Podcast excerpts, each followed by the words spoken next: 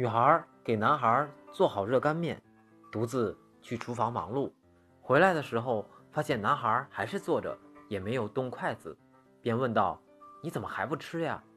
男孩笑笑说：“你不在，就像热干面没有芝麻酱，毫无滋味。”女孩听后心里好甜，笑着说：“快吃吧，我这不已经来了。”看见女孩的笑容，男孩又说：“你笑起来真好看，虽然酒窝没有酒，但我却醉得像条狗。”于是。姑娘笑得更甜了，男孩也在婚后的生活中一直没有做过饭，所以男同胞们不要羡慕人家的媳妇儿会做饭，首先你要要用嘴说动你媳妇儿的心，人家才会心甘情愿。